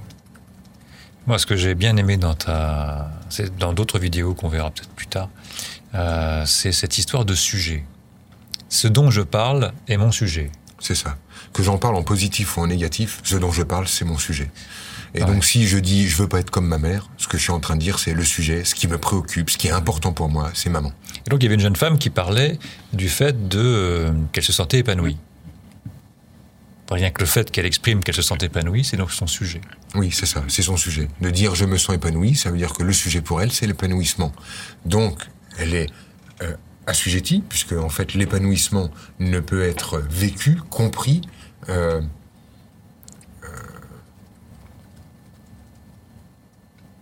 C'est une quête. conceptualisé que à partir du moment où on a la question inverse. C'est-à-dire que ça n'est que parce que je fais exister la notion de non-épanouissement ou de dépression, si tu veux, pour faire court, que je peux faire, euh, que je peux parler d'épanouissement. Les deux sont intrinsèquement liés. Si je connais l'épanouissement, c'est parce que je connais le non-épanouissement. Comme le fait de connaître la douleur me permet de connaître la non-douleur. Et donc, quand je suis euh, euh, occupé par le sujet de l'épanouissement, ça veut dire que je suis simultanément focalisé sur la peur de ne pas être épanoui. Et c'est là que je me mets à nourrir le truc. Donc, ça veut dire que quand on ne parle pas de quelque chose, c'est que c'est pas un sujet pour nous. C'est ça. En fait, quand c'est pas un sujet pour nous, c'est même pas qu'on n'en parle pas, c'est que ça On n'y pense même pas. Ça nous, exactement. On n'y pense même pas.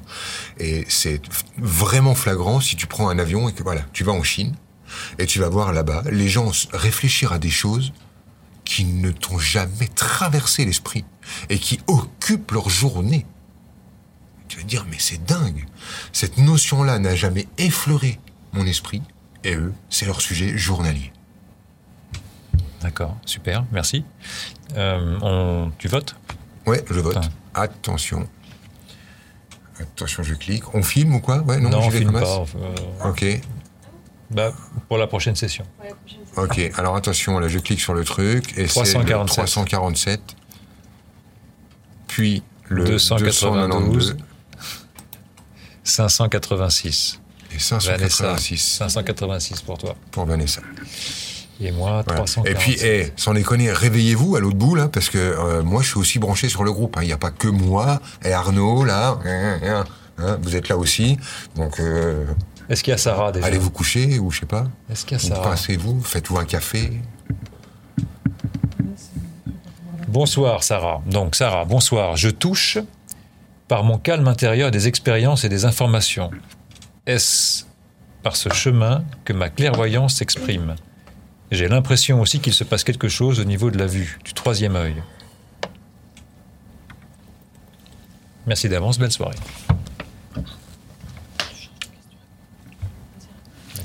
Ok, bonsoir Sarah. Oui, il se passe des choses en toi. Oui, oui, oui, oui. euh, oui, oui. euh, bon, ce n'est pas lié au silence intérieur. Le silence te permet de t'apercevoir de choses qui peuvent éventuellement se produire même quand il y a du bruit. hein. Euh, Il y a plusieurs trucs dans ta question. Il y a quelque chose qui sous-entend que si euh, tu vis des expériences extrasensorielles, c'est grâce à du travail. Bon, c'est pas trop ma couleur, c'est pas trop mon truc. Euh, L'idée de vivre euh, des expériences euh, extrasensorielles m'apparaît aujourd'hui comme une fausse voie, une espèce de tentative de vaincre la vie, de passer au-dessus ou d'en avoir plus ou je sais pas quoi. Bon, écoute Sarah, en fait, je vais être plus clair et plus rapide. Franchement, je m'en fous.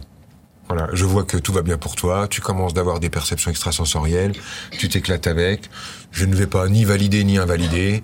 Ce que tu ressens est juste. Fais, plonge dans tes perceptions, exprime ce que tu ressens, pose pas de filtre, de filtre, ne vérifie pas, ne cherche pas à prouver. Ce que tu ressens, tu le ressens et roule. Voilà, tout va bien. Moi, j'ai pas d'avis là-dessus. Non, merci. Euh, Laurence, Laurence, euh, viol buccal, amygdale enlevée euh, exagérément, dentiste, no comment, forcé à manger tout et vite, scotch sur la bouche, naissance trop longue, manque d'air, refus de vivre sur terre encore. C'est quoi qui ne va pas avec ma gorge, s'il te plaît? Laurence. Yes. Euh,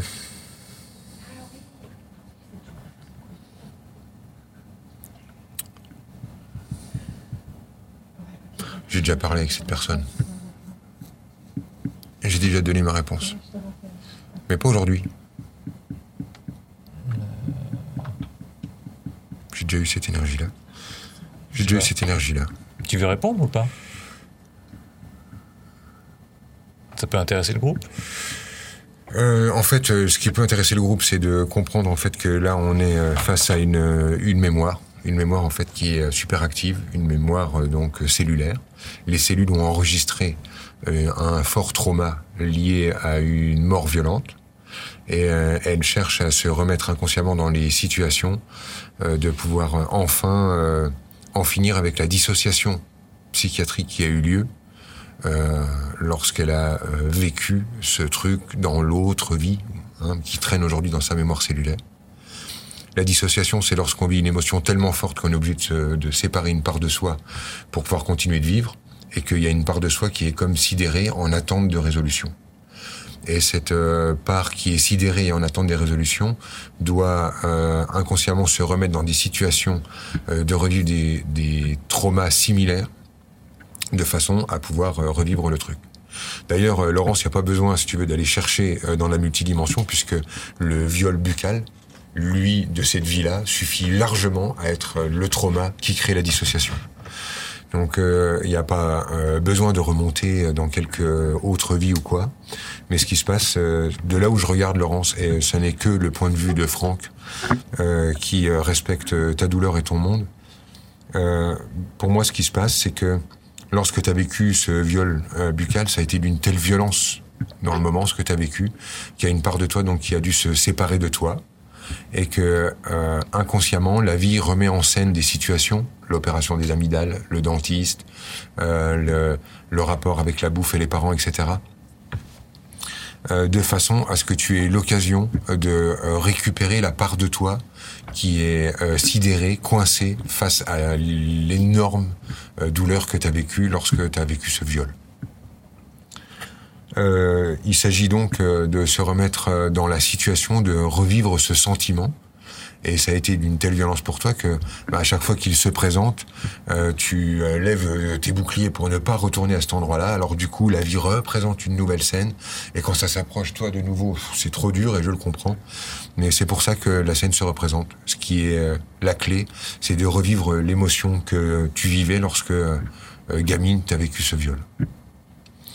Euh, Il y a un autre truc, c'est que euh, ce viol t'a amené finalement à la spiritualité, à découvrir le monde, à réfléchir, à creuser, à chercher. Et euh, ça t'a apporté énormément de clés. Et il est effectivement un niveau de l'être où euh, ce qui t'est arrivé est parfait, juste, incroyable, magnifique, et où la danse entre le bourreau et la victime sont splendides. Mais c'est pas parce qu'à un certain niveau de l'être, tout peut être expliqué et judicieux, que au niveau de l'humain, ce qui est arrivé est acceptable. Et euh, il n'y a, à mon avis, euh, chez toi, aucun devoir d'accepter l'inacceptable. Euh, indigne-toi, révolte-toi, ne laisse pas la victime être victime si elle n'a pas encore dit ce qui lui était arrivé. Dénonce, balance, indigne-toi, révolte-toi, dis ce qui t'est arrivé. C'est euh, inacceptable du point de vue de l'humain. Et c'est pas parce que c'est acceptable au niveau de l'être qu'on doit l'accepter au niveau de l'humain. Et euh, je crois que il y a un autre aspect à tout ça, si tu veux, c'est qu'il y a une part de toi que j'appelle la victime qui se bâillonne et que ce fait de se bâillonner t'amène à ces expériences avec ta gorge. Hurle, crie-le sur tous les toits, dénonce-le, dis, dis le nom de cet homme-là, mets-le en ligne, va chez les flics, il n'y a pas de prescription, balance. Ça, en fait, c'est respecter la victime que tu fus. Même s'il y a une magnifique explication, on s'en fout. Nous, on est sur le plan de l'humain, pas sur les plans de l'être. Voilà tout ce que je peux faire pour être avec toi.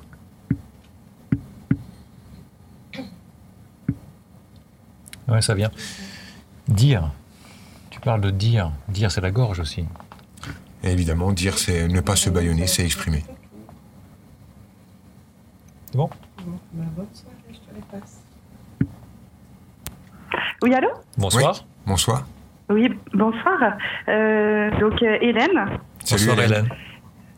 euh, je suis ravie d'être avec vous. Est-ce que peut-être qu'il faut que je coupe le son? Oui. ou ça va, vous m'entendez bien? Pour nous, ça va. Ça doit être plus gênant pour toi que pour nous, mais euh, c'est surtout moi qui parle, tu me connais. hein. Oui. Nous t'écoutons. Alors, oui, euh, donc ma question, c'est que donc euh, en ce moment, je suis euh, un peu euh, dans une zone de turbulence euh, où j'ai l'impression que tout, on en parlait tout à l'heure, de tous mes repères sont en train de s'écrouler. Florence, ce n'est pas parce que tu as changé de prénom qu'on ne te reconnaît pas. Non, je déconne, je déconne. Vas-y, Hélène. non, oui, parce c'est qu'elle vrai disait... que ça ressemble. Oui, elle disait ça. Elle disait Euh, Je suis euh, oui, troublée, fait, euh, fait- bouleversée, oui, perte voilà. de repère. Et je sens aussi beaucoup de choses en moi qui, qui bougent. Enfin, c'est très bizarre. Euh, on parlait tout à l'heure aussi du rapport à la mère, euh, où j'ai voulu souvent ne pas être comme elle. Et aujourd'hui, j'apprends que j'ai génétiquement une espèce de maladie qui est la même que la sienne. Attends, Hélène, pour que ça soit plus efficace, euh, Oui. je te propose de te souvenir que même si tu es un peu euh, troublé comme ça de passer en ligne, euh, Oui, personne ne te connaît, tu es tranquille, tu es caché chez toi. ok. Et, Ça marche. euh, Je suis cachée là. Ouais, c'est ça. T'es peinard, t'es chez toi, et t'es tranquille. Pour nous, on a juste Mm. un prénom, des Hélène, il y en a des tas, et on sait pas de qui on est en train de parler. Et du coup, ce qui va être le plus efficace pour toi, c'est pas de me, de nous donner en fait les conclusions que tu as tirées euh, de, des problèmes que tu rencontres, mais plutôt de nous parler vraiment directement, de nous dire bah voilà, en fait, dans ma vie aujourd'hui, euh, il me manque ça, ça et ça.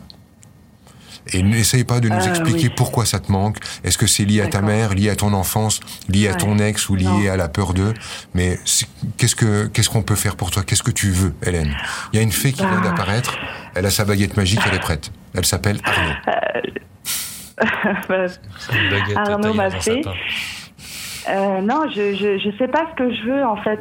C'est donc là c'est c'est compliqué de répondre à cette question-là. T'es amoureuse, Hélène? Euh, non, euh, je Je sais pas, c'est compliqué. je dirais que non. Tu avais une question à la base, Hélène?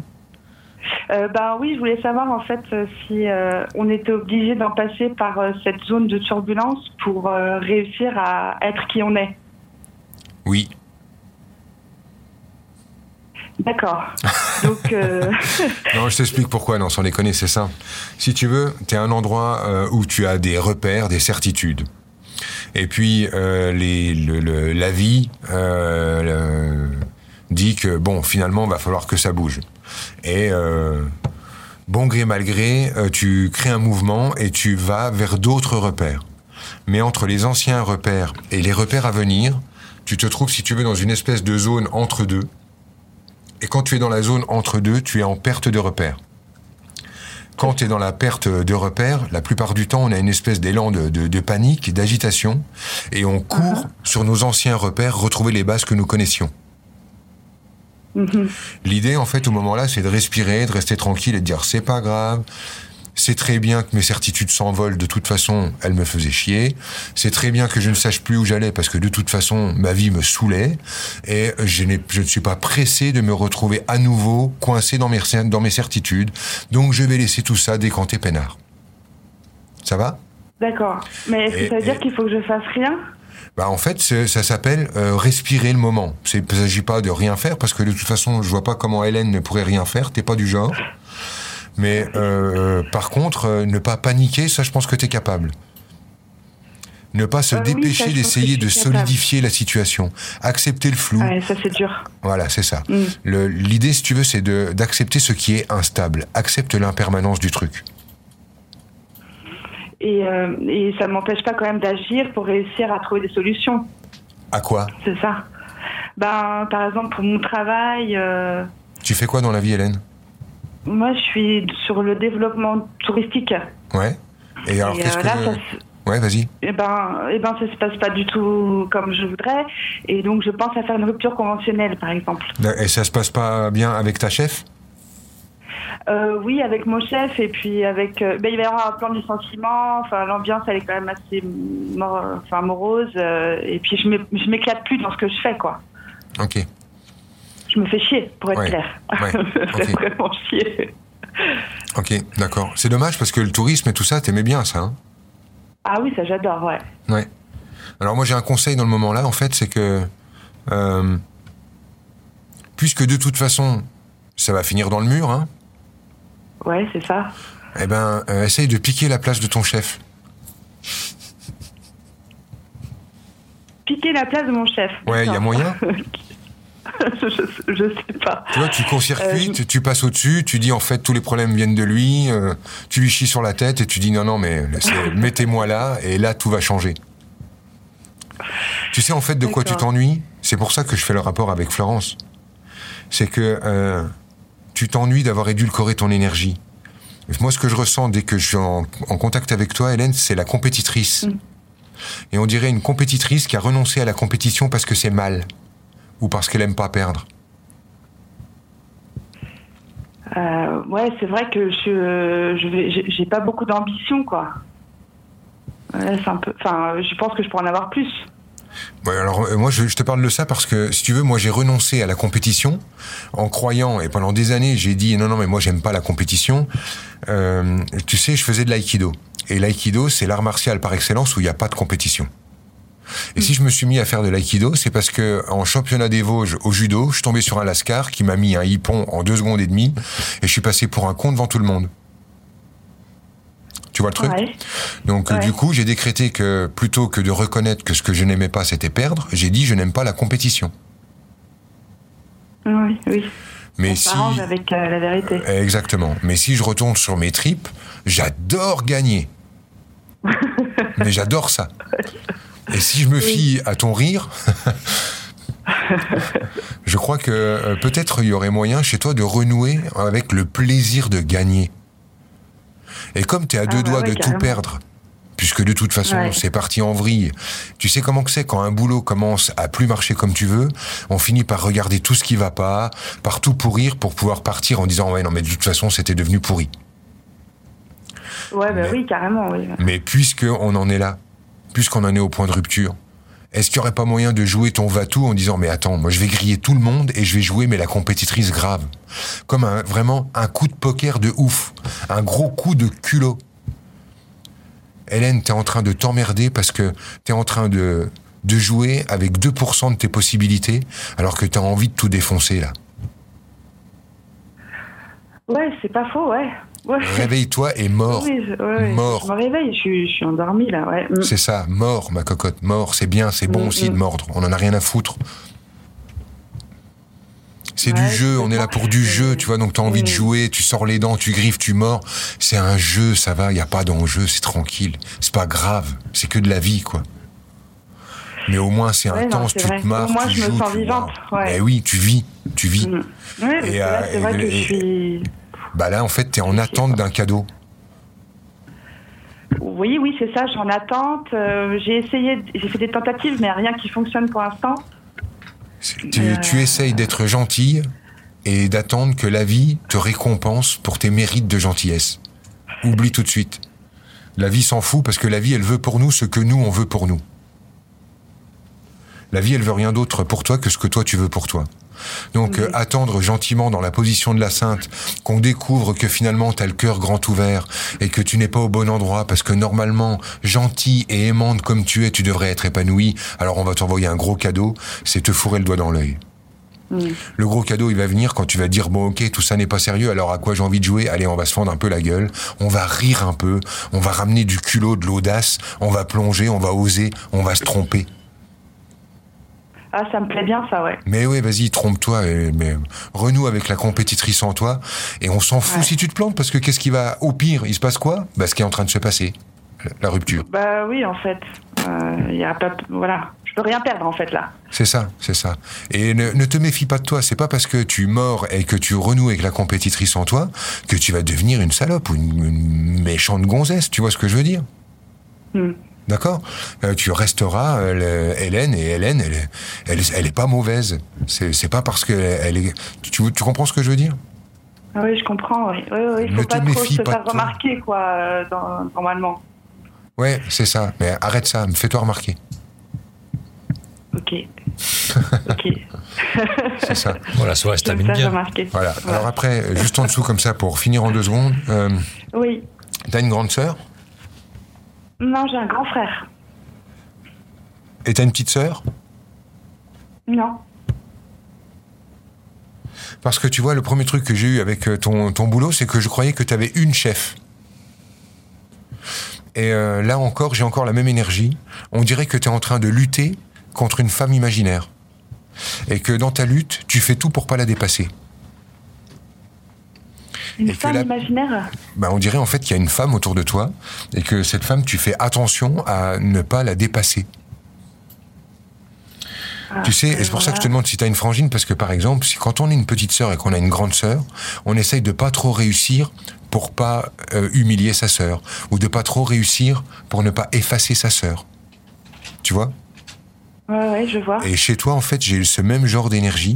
C'est pour ça que je pensais que tu avais une chef au-dessus de la tête, comme si tu devais essayer euh, de ne pas euh, trop réussir et pas trop t'éclater, pour pas qu'on voit que tu es plus compétente qu'elle et pour pas prendre sa place pour la protéger. On dirait que tu protèges quelqu'un en essayant de ne pas trop réussir. Ah, mais là, je vois pas euh, de qui ça peut. de qui peut s'agir. Eh ben, moi, j'irai voir maman du coup. Ma mère Ouais. J'irai voir là. De la loyauté mal placée. J'essaye de pas trop m'éclater pour que euh, maman ne soit pas trop triste de ne pas s'éclater elle-même. Ouais. Là, on. Oui, là, on touche un truc, là. Ouais, ouais, je crois. Allez, on passe au suivant. Je te laisse euh, respirer ça tranquille. Ouais, merci. Ça va? Bonne fin de soirée. Oui, ça va. Merci. Salut. Salut Hélène, merci. Merci, au revoir. Eh bien, on continue, on repart sur trois questions. Ouais, ça me va. Vas-y.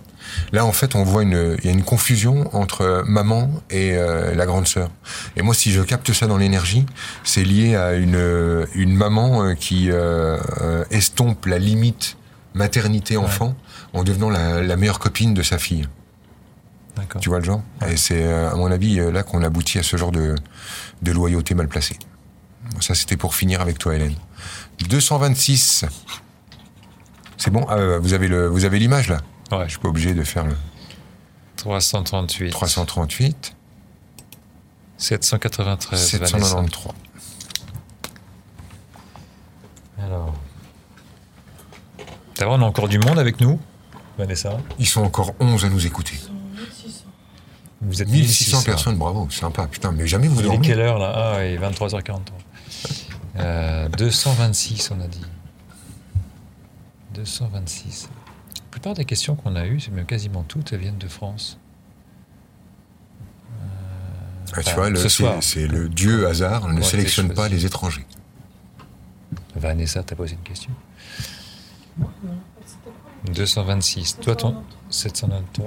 Alors, Bon alors, Vanessa, c'est ça? Ouais, c'est Vanessa. Euh, bonjour Franck. Bonjour Quand- Vanessa. Quand nous nous embrassons dans notre globalité, Ah bah, c'est toi Vanessa. et que nous vibrons la, la merveille que nous sommes, Waouh que se passe-t-il? Nous avons réussi l'expérience et nous passons à un autre niveau de conscience C'était sûr que c'est pas Oui, bravo euh, ma chérie. Je savais pas que tu m'avais posé une question. Euh, C'est pas moi. la 226. Euh, ce qui se passe pour faire court, effectivement, c'est euh, c'est que vous avez créé un troisième être. Euh, mais on est dans de l'ésotérisme et c'est un peu perché. En général, j'évite de parler de ça, mais je, crois avoir réouvert un truc chez moi aujourd'hui qui me permet de euh, reparler de choses perchées sans me sentir trop troublé.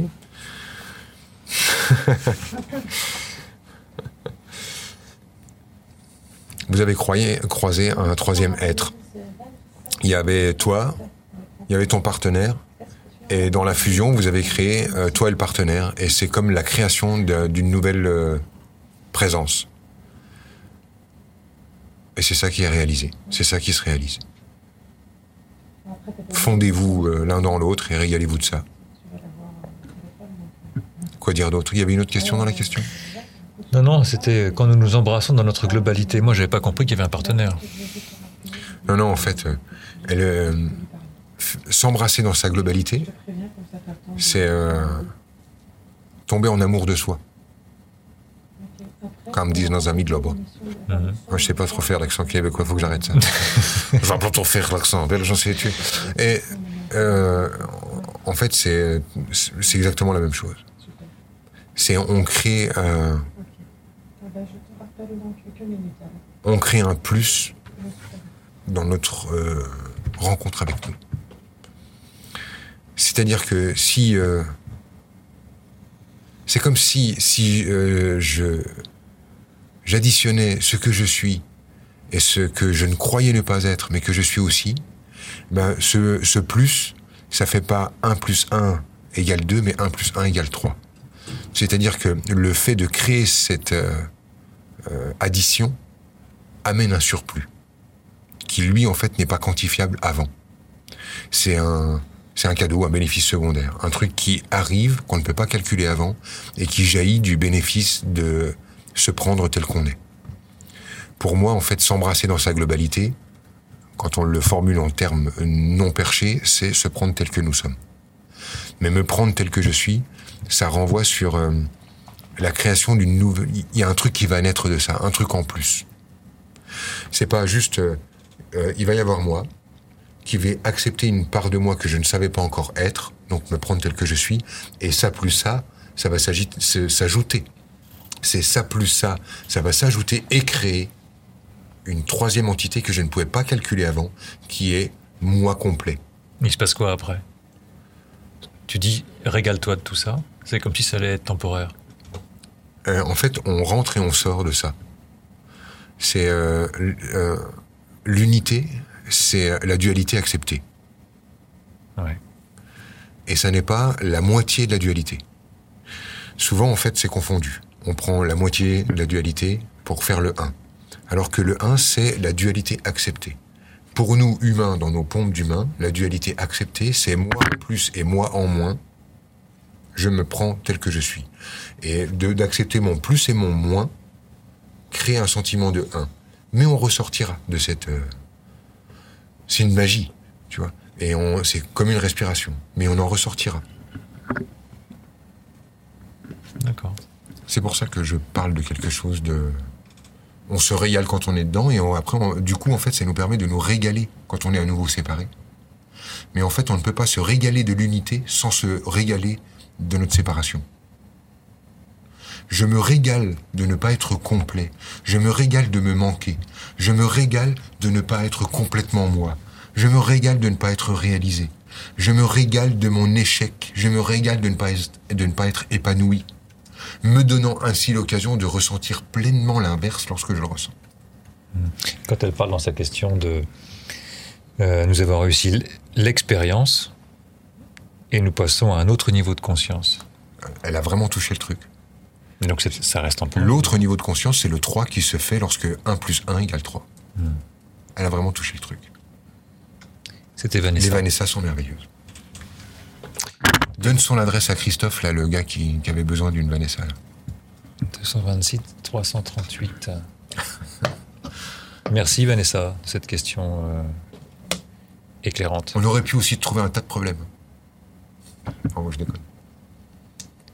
Audrey. Alors, Audrey. Bonsoir. Je fais un blocage par rapport à mon mari Oui, c'est vrai, ça. qui est très malade et dont le temps est compté.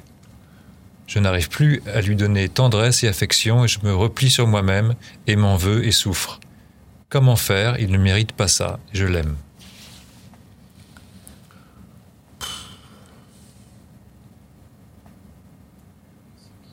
Comment s'appelle cette, euh, Audrey. cette chair humaine? Audrey.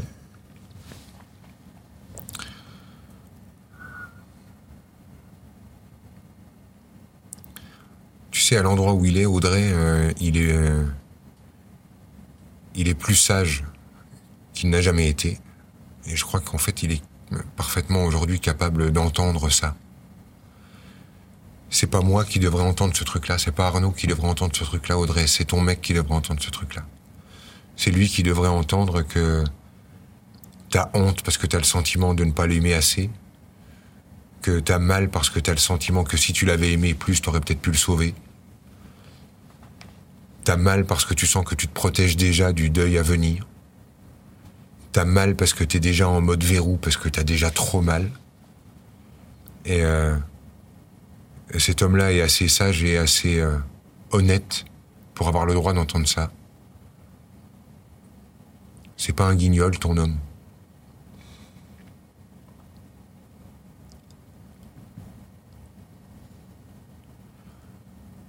C'est lui, en fait, qui va pouvoir t'aider dans le moment-là. C'est lui, en fait, qui devrait avoir la chance de pouvoir t'aider dans le moment-là. Et puis, tu sais, il y a plein de gens, vraiment plein de gens qui, euh, qui ressentent ce que tu ressens là et qui n'ont pas le courage de le ressentir clairement. Qui n'ont pas le courage de poser des mots comme tu poses dessus.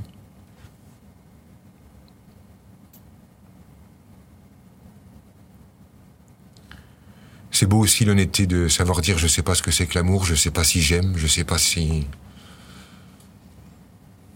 C'est ça aussi en fait, c'est cette belle transparence qu'on peut appeler de l'amour. Et euh, tu lui dois rien, tu y es pour rien.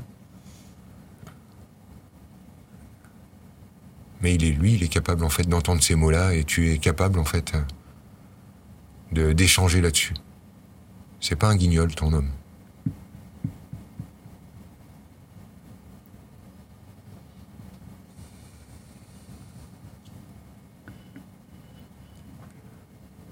N'aie pas honte de te mettre en sécurité, de te mettre à l'abri. de- N'aie pas honte. euh, Tu gères comme tu peux. Et dans les moments-là, on fait que ça, gérer comme on peut.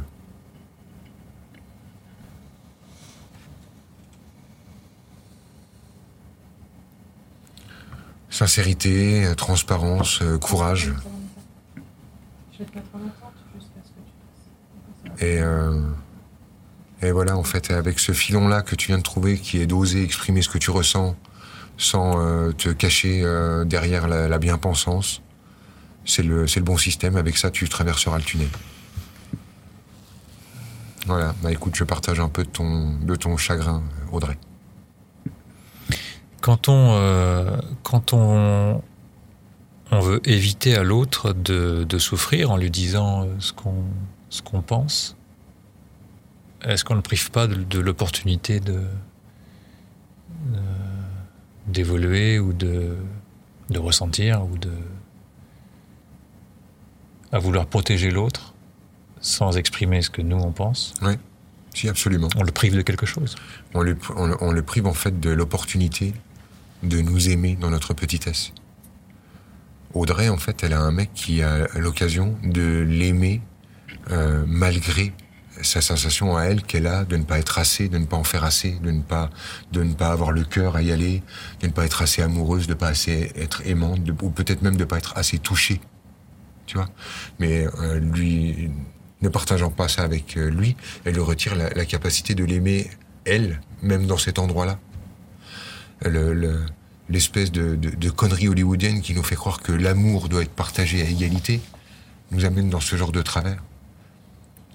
C'est pas parce qu'elle elle ne se sent pas dans cet amour-là que lui euh, n'a pas la capacité de l'aimer, même dans son non-amour à elle. Donc la responsabilité, c'est pas de garder pour soi ce qui pourrait blesser l'autre, mais c'est de dire à l'autre Ce qu'on ressent. ce qu'on ressent. ce qu'on ressent.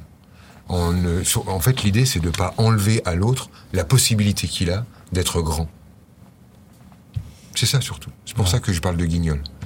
C'est- Il y a un mec dans son mec. Et il ne faut pas lui retirer la possibilité d'être grand. Il est capable d'entendre ça. Il va le comprendre. Il le sait déjà d'ailleurs. C'est exactement comme le serveur, à la, le serveur à la voix fluette. Il le sait déjà. En fait, ça le diminue davantage encore de ne pas dire. J'ai le sentiment là. Ça le diminue davantage. Parce qu'il n'est pas dupe. Merci. Nathalie, je te. Nous avons maintenant en ligne. Nathalie. Bonsoir Nathalie. Bonsoir. Bonsoir Nathalie. Bonsoir. Nous t'écoutons. Euh, alors, la question que j'avais posée est par rapport à un, un problème d'inspiration, de respiration. Je- physiquement, Tu dors pas d'habitude à cette heure-ci, Nathalie? Non.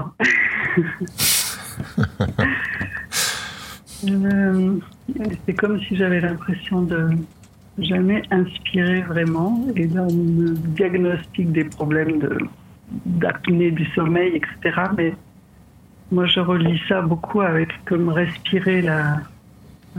Ne pas arriver à, respirer quelque chose ou à sentir quelque chose. Euh, Moi, j'ai un truc euh, le- à propos de ça.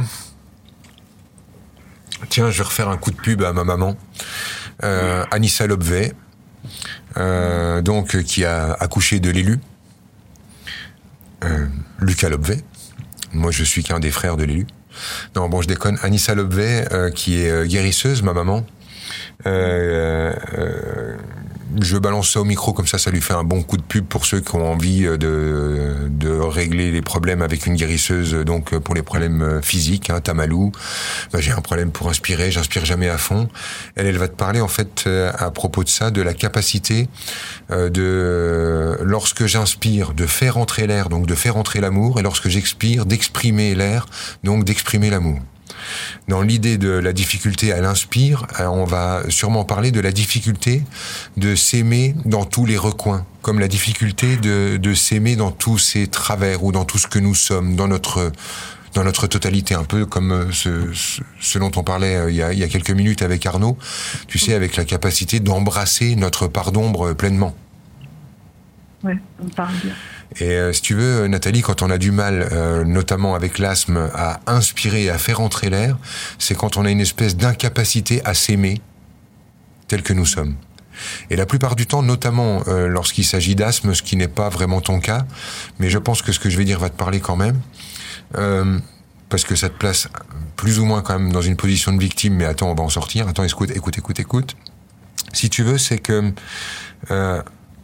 Par exemple, Nathalie euh, aurait été euh, plus aimée si elle avait été dans le corps d'un homme. Oui. Parce que les parents, en fait, là, ils auraient vraiment plutôt préféré avoir un petit gars. Et ça te parle, ça? Oui, oui, ils l'ont eu dix ans après moi. Ok. Du coup, si tu veux, euh, euh, et vraiment, le, le, le- prends le terme avec humour, t'es une sorte de déception de naissance, Nathalie. Je, je prends ça avec humour. Et le fait, en fait, de, pour les parents comme ça, être, entre guillemets, une espèce de déception de naissance, crée chez l'enfant euh, une incapacité de s'aimer pleinement, surtout, en fait, dans ce qui fait de toi une femme, c'est-à-dire les seins. Donc cette difficulté à remplir ta poitrine d'air, c'est ta difficulté à accepter en fait d'être euh, euh, une femme plutôt qu'un homme et donc de ne pas remplir le contrat euh, familial qui t'était proposé, c'est-à-dire devenir, de devenir le, le digne héritier. Ok, D'accord ça me parle bien. Ouais, ouais. Euh, finalement, prendre conscience de ça dans ton système te permettrait de mieux respirer. L'idée, en fait, c'est de mieux prendre conscience de ta poitrine et en même temps euh, de d'accepter l'idée de renouer un peu avec le garçon manqué en toi, en tordant un peu le cou à l'idée reçue de renouer absolument et systématiquement avec ce putain de féminin sacré. Parce que je, je te dis ça parce que je vois en fait qu'il y a eu une, une énorme démarche dans ton système pour accepter d'être une femme et pour euh, renouer avec ok bon alors d'accord je vais être coquette je vais être ceci je vais être machin et là moi j'ai envie de te libérer de te dire non mais vas-y remets tes bottes et- t'as le droit de renouer avec le garçon manqué merde quoi ça va redonne-toi de l'air ça va Merci. ok Ouais, ça va bien. merci Nathalie Super. Merci beaucoup. Ouais, bonne soirée Merci Nathalie. Merci.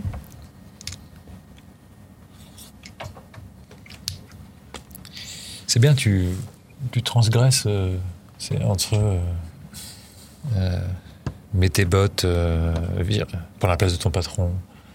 ah oui je, je transgresse On, on a encore le temps de.